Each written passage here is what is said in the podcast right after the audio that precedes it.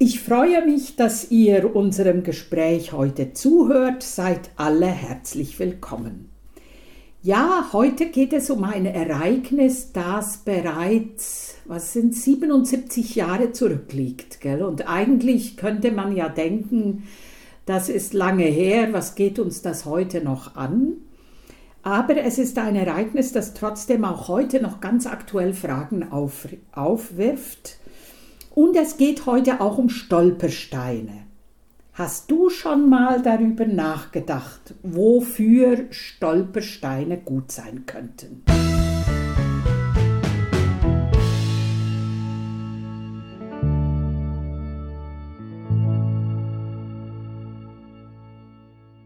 Jetzt sind ja für uns Stolpersteine, ist ja mittlerweile ein Begriff geworden. Diese sogenannten Stolpersteine sind kleine Pflastersteine, die in einen Gehweg gesetzt werden und dann wird auf eine Messingplakette Namen und Lebensdaten eingraviert. Die Steine sollen an das Schicksal der Menschen erinnern, die in der Zeit des Nationalsozialismus verfolgt worden sind, ermordet, deportiert und so weiter. Der Künstler Gunther Demnig, der ist heute 73-jährig und der fing damit, das äh, war wohl da ein Kunstprojekt, fing er 1993 damit an. Und er hat bisher in 26 Ländern mehr als 75.000 solcher Stolpersteine verlegt. Ich weiß, in Marburg oben am Marktplatz, da gibt es die Familie Rosenberg. Gell? Und jedes Mal, wenn ich da oben runterlaufe, da bleibe ich einen Moment stehen, weil da die, die gesamte Familie, gell? und dadurch, dass diese Stolpersteine so unten ist, man beugt sich fast so ein bisschen davor. Das ist ja mit auch die Idee des Ganzen. Gell? Schon auch eine tolle Sache. Ihr hört einen Podcast des evangelischen Dekanats Biedenkopf-Gladenbach zu Themen der gesellschaftlichen Verantwortung. Ich bin Pfarrerin Katharina Stähler. Und heute bin ich nach Weidenhausen gekommen, im Ortsteil von Gladenbach. Und ich spreche mit Anne Schepp und mit Anneliese Müller-Ehrlich. Beide sind im Heimatverein Weidenhausen. Vielleicht, Frau Schepp, wenn Sie sich erst mal so ein bisschen vorstellen. Ja, hallo, liebe Zuhörer. Mein Name ist Anne Schepp. Ich wohne in Weidenhausen und bin 57 Jahre alt, mache interne Kommunikation in meinem Berufsleben und äh, wohne hier auf einem alten Bauernhof meiner Großmutter und äh, habe einen Sohn und einen sehr lieben Mann. Und einen Hund und eine Katze, die sind hier dabei. und in meiner Freizeit, ganz kurz Zusätzlich zum Heimatverein mache ich Kommunalpolitik, bin in der Kirche aktiv und lese sehr gerne. Mhm, genau.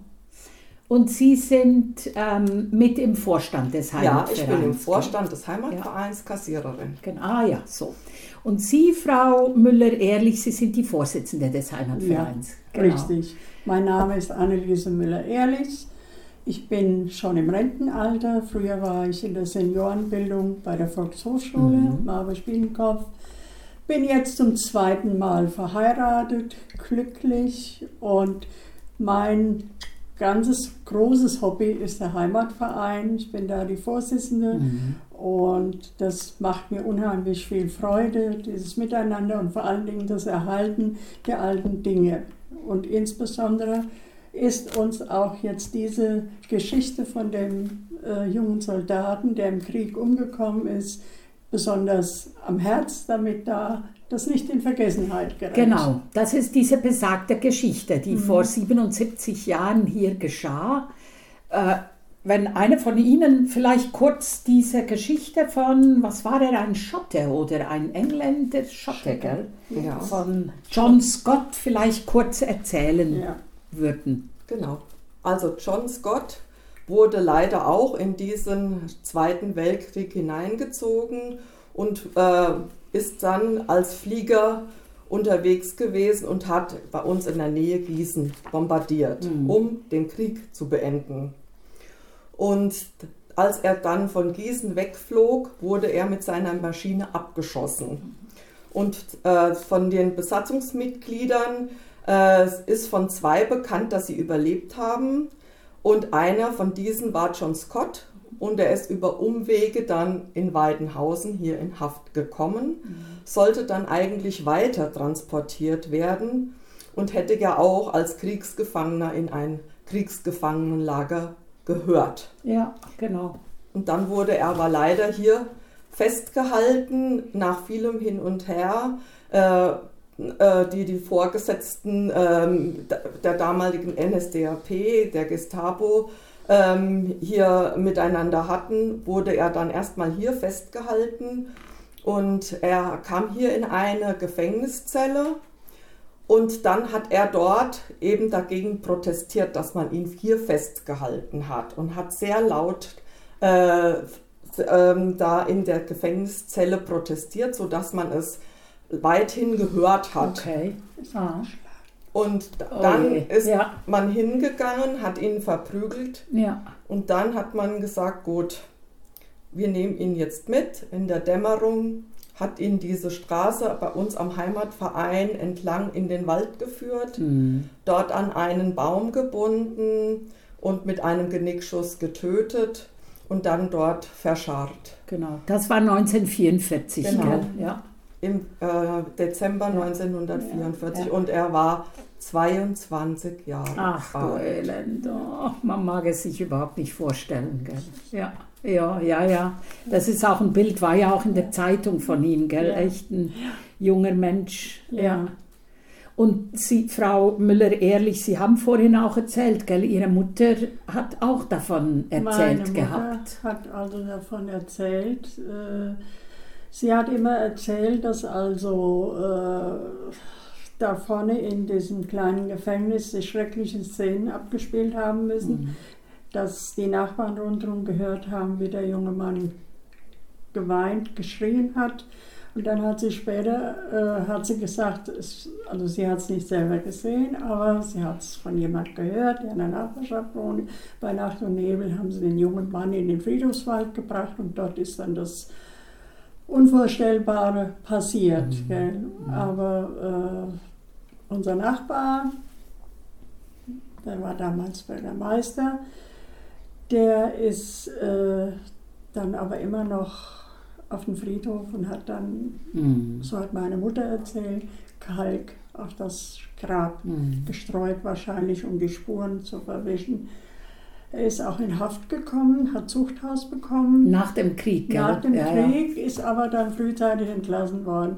Und vielleicht darf ich noch anfügen, ich will das nicht beschönigen, aber ich habe den Mann erlebt und er hat das bitter, bitter mhm. bereut. Mhm. Ich glaube nicht, er würde das nochmal machen. Mhm. Ja.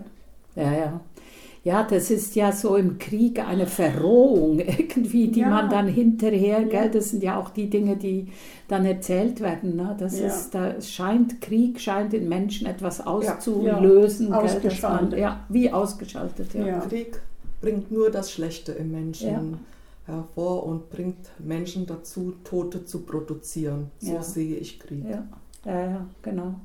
Jetzt ist das ja etwas, was bekannt war. Ne? Also ich meine, eben der äh, Mann, der ihn erschossen hat, hat ja hinterher auch, äh, ist verurteilt worden und, und, und. Wie kommen Sie dazu, das jetzt, ich sage jetzt mal, neu aufzurollen? Ne? Also weil äh, Sie haben das ja jetzt initiiert, dass eben so ein Stolperstein vom Gunther Demnig äh, jetzt im September, September gell, das am 14. Am, 14.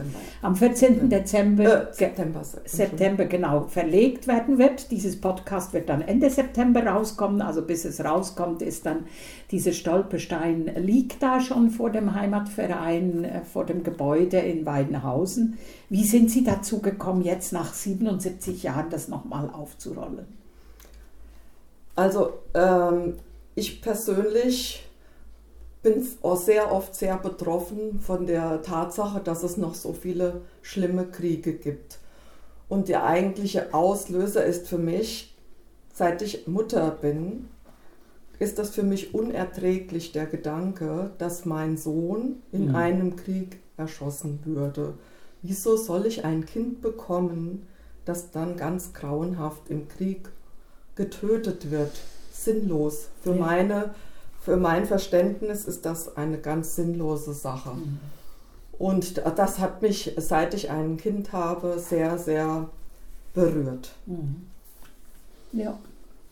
ja. Für mich war der Hintergrund diese Geschichte, die mir meine Mutter erzählt hat. Ja. Und wie wir nun aufeinander trafen, die Anne Schepp und ich. Und irgendwie haben wir uns da erzählt, sie erzählte, dass sie das auch wusste. Und da kam diese ganze Erinnerung hoch und wir haben also sehr oft darüber gesprochen. Und wir waren beide der Meinung, irgendwas müsste man machen. Und das soll ja nicht dazu dienen, alles alte, Schlimme wieder auszupacken, sondern soll ja dazu dienen, dass nie wieder sowas passieren darf. Ja, ja. Genau, und das war, glaube ich, der Grundgedanke von uns. Ja. Und dass er nicht vergessen wird. Ja. Er hat viel zu früh mit 22 Jahren sein Leben gelassen. Und dieser junge Mann war auch der Sohn einer Mutter. Ja. Er hätte Vater werden können, er hätte Onkel werden können, er hätte irgendwann Großvater werden können. Aber nichts davon konnte geschehen, weil man ihn im Krieg sinnlos ermordet hat. Und wenigstens soll seine Familie in Großbritannien wissen, dass wir das nicht vergessen, dass das hätte sein können. Mhm. Und dass wir es sehr bedauern und das soll auch Aussöhnung sein. Es soll gezeigt werden, Krieg soll es nicht mehr geben und er ist nicht vergessen. Ja. Sie haben ja auch die Familie, oder also der Ortsvorsteher, gell, hat die Familie ja. ausfindig mhm. gemacht. Sind noch Neffen und Nichten oder? Also es kam durch die britische Botschaft. Ja. Die haben das in der Zeitung gesehen und auch die Zeitung an sich, der Daily Mirror, mhm. hat von dieser Geschichte erfahren. Es ist ja in, bei uns in der Zeitung mhm. gewesen, in ja, Hinterländer, und dadurch kam es dann mhm. auch in die Presse und durch die Presse dann wieder an die Botschaft mhm. und die haben sich dann an uns gewendet. Und da ähm, ist ein ganz positives Echo gekommen der Versöhnung. Mhm. Also dass man sehr dankbar war, dass wir dieses Zeichen der Versöhnung mhm. gezeigt setzen jetzt. Ja. Ja. ja. Wie war denn die Reaktion? Wir haben ja vorhin schon vor dem Gespräch ein bisschen darüber gesprochen. Das ist ja auch ambivalent, also was heißt ambivalent nicht wirklich, aber die Reaktionen sind oft ambivalent, gell? Also es mhm. gibt ja dann welche, die dann sagen, ja, der hat ja vorher in Gießen eben die Bomben runtergelassen und da sind ja auch viele gestorben dabei, gell? Wie war denn die Reaktion? Sagen Sie es noch mal kurz. Also es war, hatte ich ja schon erzählt, dass der ein Vereinsmitglied mich kontaktiert hat und mir also nahegelegt hat, das zu lassen wenn der Heimatverein das weiterverfolgt, dann würde er austreten. Ich habe ihn mhm. gefragt, warum? Sag ich, kann dich nicht verstehen, denn mhm. da ist da nichts bei. Es will ja niemand das, das wieder aufwirbeln, dass jemand, eine Familie diffamiert wird, sondern es geht einfach darum, dass man sagt, sowas darf nie wieder passieren, und ja. egal ob es in Deutschland ist, in England oder sonst wo. Ja. Eine Mahnung soll das sein. Nee, dann wie gesagt, und dann habe ich mich ja rückversichert im Vorstand. Ich gebe ganz ehrlich zu, ich war am Zaudern, weil ich Angst hatte als Vorsitzende. Ich wollte Schaden abwenden mhm. vom Verein und aber unser Vorstand hat sofort Rücken, Rückendeckung gegeben für uns beide dann. Und dann sind wir wieder vorangeschritten. Mhm. Ja. Und wir haben dann einen ganz freundlichen Brief an den Herrn geschrieben und dabei ist es dann erst ausgetreten, dabei ist es genau. belassen. Genau. Und dann warten wir jetzt getrost auf das, was da kommt genau. und freuen uns, dass es doch passiert. Ja. Und da muss ich wirklich der Anne, die hat sich da sehr eingebracht ja. in das ganze Geschehen. Genau, Sie hatten ja vorhin auch erzählt, gell, dass Sie dann im, beim Ortsbeirat, ne?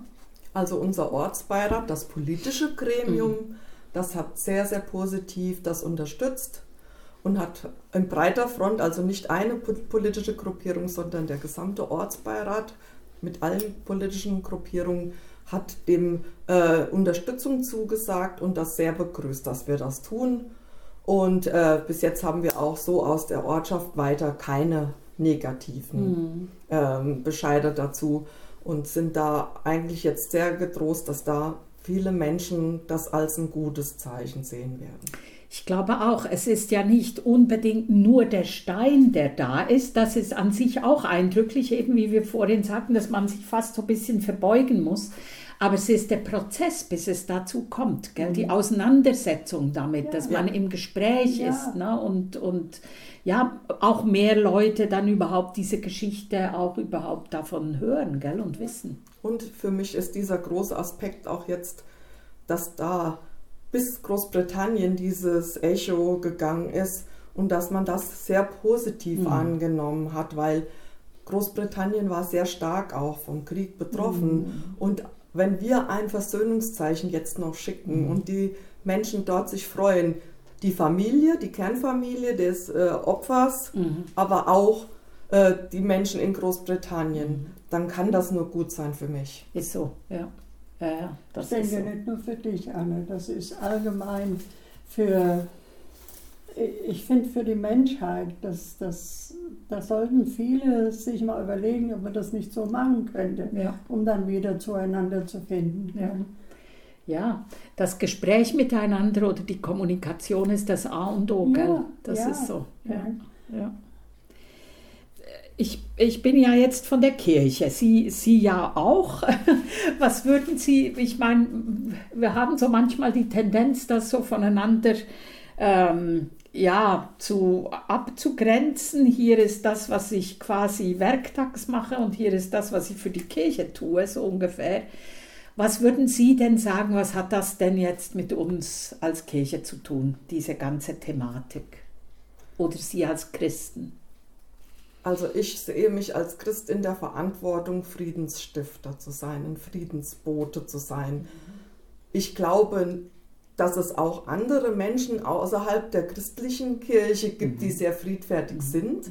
Aber ich bin als Christ auf jeden Fall in der Verantwortung, denn das ist neutestamentlich so, dass man Friedensbote sein sollte, dass man eben nicht zurückschlagen soll, dass man nicht Vergeltung üben soll. Was sehr schwer ist, aber in der Verantwortung sehe ich mich. Und äh, Hass und Unfrieden zerstört. Und äh, ich, ich persönlich möchte für ein friedliches Miteinander eintreten und für den Frieden eintreten. Und ich lebe so ein bisschen nach dem Motto, suchet der Stadt Bestes Mhm. aus Jeremia. Ähm, und da, da ähm, möchte ich in meinem Ort, wo ich wohne, das verbreiten. Also ich bin deswegen auch sehr aktiv in der Kirche. Ich bin jetzt auch neues äh, Ach Kirchenvorstandsmitglied. ja, wie schön. Äh, Das nächst- wusste ich gar nicht. Ach am ja, nächsten wie schön. Sonntag Ja. ist Werden die Sie Einführung, ja. Na schön. Aber das mache ich wirklich aus Mhm. großer Überzeugung, weil ich glaube, dass der christliche Glaube das beste Fundament fürs Mhm. Leben ist. Mhm. Und die, die zehn Gebote, wenn wir die halten würden, du sollst nicht töten, ist Ja, eins ja. davon, Absolut. dann würde die Welt wirklich anders aussehen. Absolut. Das ist schon so. Schwierig. Ja. Es, ja, ist schwierig und leider äh, wird einem dauernd vor Augen geführt, dass es eben nicht so ist. Ne? Jetzt haben wir es wieder in Afghanistan und ich meine, das ist so unglaublich. Das ist Ja. einfach alles so jämmerlich. Gell? Ja. Und es ist schon so, die Konflikte der Welt, die können wir nicht, gell, wir können da nicht hin und, und sagen, jetzt hört aber auf, ne? und die quasi am Schopf nehmen und sagen, was stellst du dir eigentlich vor, gell? Ja, genau. Aber wenigstens, wie Sie sagen, wenigstens da, wo wir Da, zu ich Hause lebe. sind. Mhm. Genau, darüber reden das, und auch natürlich ähm, friedfertig leben im Alltag. Ja. Deswegen habe ich auch bei uns vor der Kirche ein Friedenslicht aufgestellt. Ich Mhm. habe es ja selbst eins vor der Haustür. Mhm. Und ähm, das habe ich jetzt ein, ähm, auch vor die Kirchentür stellen lassen als deutliches Signal, dass jeder ein kleines Licht sein sollte. Auch wenn man, wie Sie sagen, das nicht wirklich in der ganzen Welt durchsetzen kann. Aber ich bin fest davon überzeugt, ich habe kein Recht, jemand anders das Leben zu nehmen, weil er eine andere Meinung hat. Auch wenn ich manchmal wirklich denke, wenn es diesen Menschen jetzt nicht gäbe, dann wäre der Menschheit besser. Ja, ja, ja. Aber wer gibt mir das Recht? Ja, ja, das stimmt. ist so. Ja, Das stimmt. Da hast du recht. das stimmt. Manchmal wünscht man sich, derjenige wäre jetzt im Moment gerade nicht da. Echt? Ja. Das ist ganz menschlich. Ja, ja. das Und ich glaube, da werden wir keine Antwort drauf bekommen, ähm, warum es solche Menschen gibt, die so Tod und Zerstörung mit vollem Bewusstsein bringen. Die gibt es in der islamischen Welt heute, mhm. die gab es aber in der christlichen Welt Absolut. auch. Und wa warum das so ist, da werden wir wahrscheinlich als einzelne Menschen mhm. jetzt auf dieser Welt keine Antwort bekommen. Mhm. Aber ich sehe mich in der Pflicht, eben friedlich zu leben und ja. das zu befördern. Genau. Ja, dann hoffen wir, dass dieser Stolperstein für John Scott ja manchen zum Nachdenken anregen wird, dass es da auch wie ein nächster Schritt auch der Versöhnung ist und dass diese Geschichte, die vor 77 Jahren geschehen ist, eben für uns heute diese Bedeutung bekommt. Na, dass wir, auch wenn wir hier natürlich im Frieden leben dürfen seit schon so langer Zeit, mhm. gell, aber halt so viele. Es ist ein Geschenk. Es ist ich sehe es als Geschenk, dass und wir hier leben. So ist, und es ist nicht selbstverständlich. Und man muss jeden Tag für diesen Frieden einstehen. Gell? So das ist so. Und dankbar sein für ja. den eigenen ja. Frieden im eigenen Land. Ja, ist Wie so. es uns so gut geht. Genau. Oh ja. ja. Dankbarkeit ist da sehr wichtig. Ja. Ja, auch ich bedanke mich jetzt, dass Sie beide sich diesem Gespräch gestellt haben. Vielen Dank, Anneliese Müller-Ehrlich. Vielen Dank, Anne Schepp. Sehr gerne. gerne. Ihnen beiden. Danke euch allen fürs Zuhören. Bis zum nächsten Mal.